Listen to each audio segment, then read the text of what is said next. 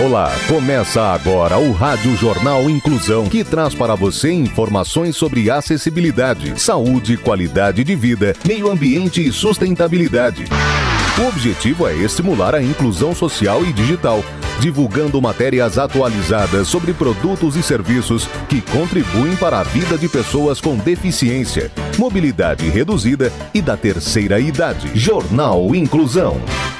Olá, hoje é segunda-feira, dia 5 de setembro de 2022. Eu sou Fernando Negrão Duarte e esse é o Rádio Jornal Inclusão. Hoje é dia do irmão. Participam dessa edição os repórteres Clara Toscano, Danilo Santana, Gabriela Lago, Rafael Alves e Tamiri Souza. Vamos para os destaques de hoje. Jornal. Jornal. Inclusão Brasil. Brasil ganha a primeira escola para fotógrafos cegos. Dom Quixote tem elenco 100% composto por atores com síndrome de Down. Ação social. Churrascaria doa comida excedente e mata a fome de quase 100 pessoas por dia. Detalhes com a repórter Gabriela Lago. Em Belém, no Pará, o dono de uma churrascaria e os funcionários distribuem mais de 90 marmitas por dia para famílias carentes. O nome da churrascaria é Boi Novo Churrascaria, restaurante que fica na Avenida Magalhães Barata.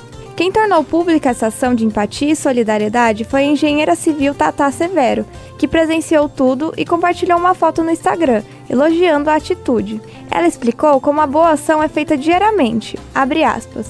Após o último cliente se servir do farto buffet, os funcionários almoçam e começam o ritual. Uma grande mesa é montada no centro do buffet. Fecha aspas. Lá ficam vários potes e vasilhas para servir a comida. Tudo é muito bem arrumadinho e feito com prazer. Tata ficou impressionada com a organização da casa e das pessoas que vão lá receber a comida. Tata também explica que, abre aspas, quando o buffet é servido, vem um enorme carrinho e leva tudo até o local, sem bagunça, sem confusão pela chamada do nome da pessoa e recebem o que pode ser sua única refeição do dia. Fecha aspas. A doação não é de vez em quando, não. Todo dia a churrascaria faz um banquete para dezenas de pessoas em situação de vulnerabilidade. São famílias inteiras e moradores em situação de rua sem condições de comprar comida.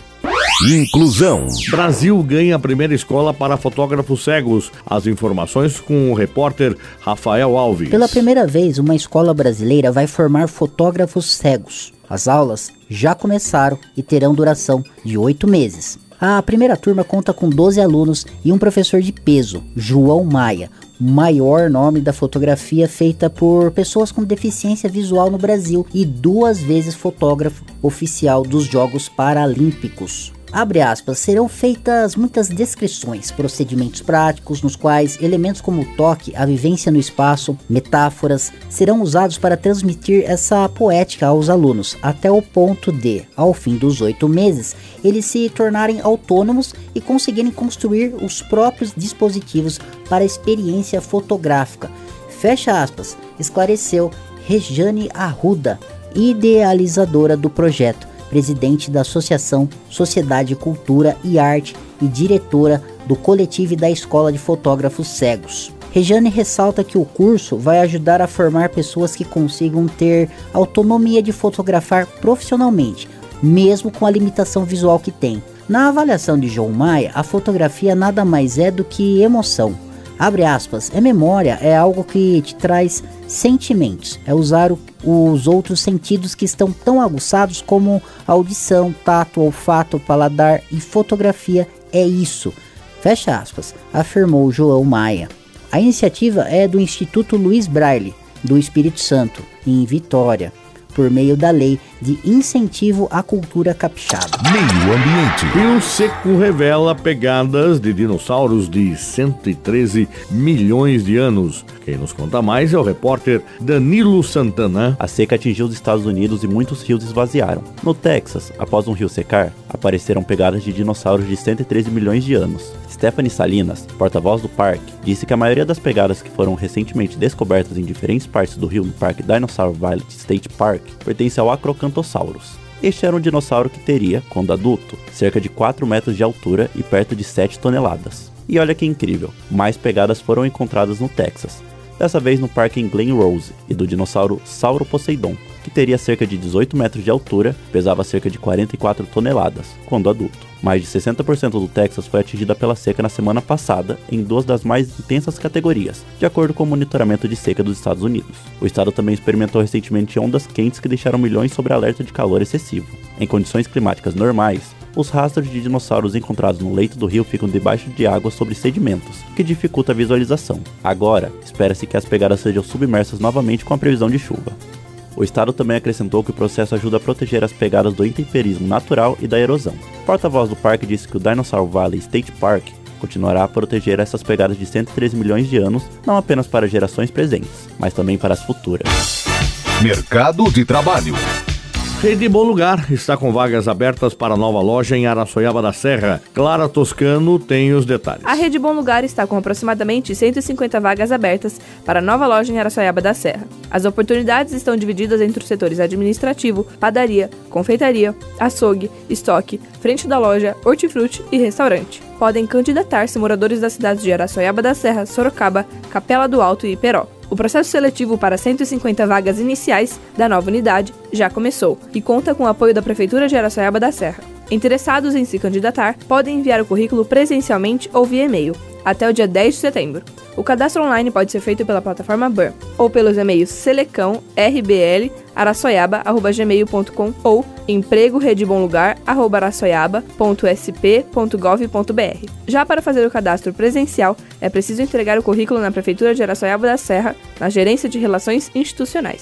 Dica de filme e dica de audiolivro. Dom Quixote tem elenco 100% composto por atores com síndrome de Down. Essas informações com a repórter Tamiri Souza. Abre aspas. Será que a vida é um sonho ou o sonho é a vida? Fecha aspas. Dom Quixote, clássico de Miguel de Cervantes, é o livro mais lido de todos os tempos e conta com dezenas, se não milhares, de adaptações. Agora, o grande herói sonhador ganhou uma releitura única, Dom Quixote. Filme com elenco 100% composto por atores com síndrome de Down, idealizado, escrito e dirigido por Leonardo Cortez, com fotografia de Patrick Hanser. O longa traz Diogo, interpretado por Diogo Junqueira, um jovem com síndrome de Down pertencente a um grupo de teatro que se dedica à remontagem de grandes clássicos da dramaturgia. O projeto mais recente do seu grupo, Don Quixote, é adiado por conta da pandemia. Na solidão do seu exílio na casa de sua sua tia em Tiradentes, Diogo mergulha no universo de sua nova peça enquanto decora seu papel. A partir daí, a história de Dom Quixote acontece na cabeça de Diogo. Dom Alonso Quijana enlouquece depois de um período enfurnado na sua biblioteca. Inspirado pela leitura de livros de cavalaria, ele parte pelo mundo em busca de aventuras, acompanhado do seu fiel escudeiro Sancho Panza. Durante a jornada, elementos teatrais se misturam a cenários reais da cidade histórica de Tiradentes. Dom Quixote traz na sua concepção o desafio de recriar o universo mágico e delirante do cavaleiro idealizado por Cervantes a partir do olhar afetuoso e sensível da pessoa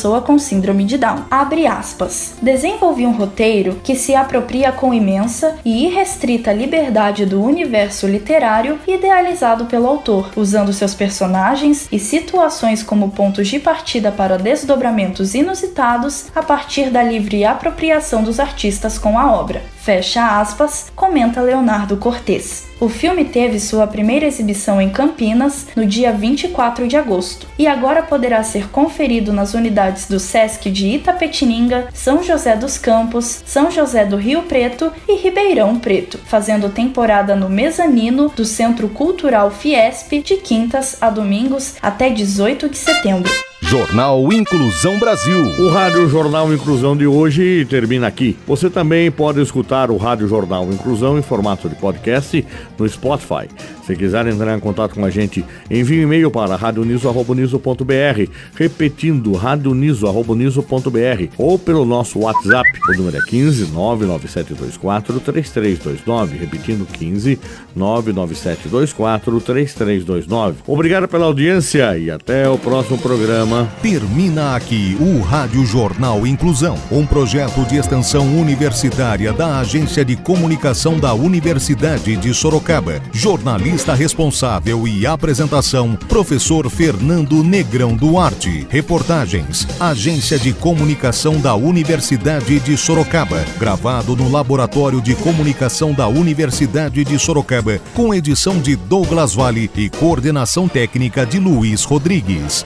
Até a próxima edição.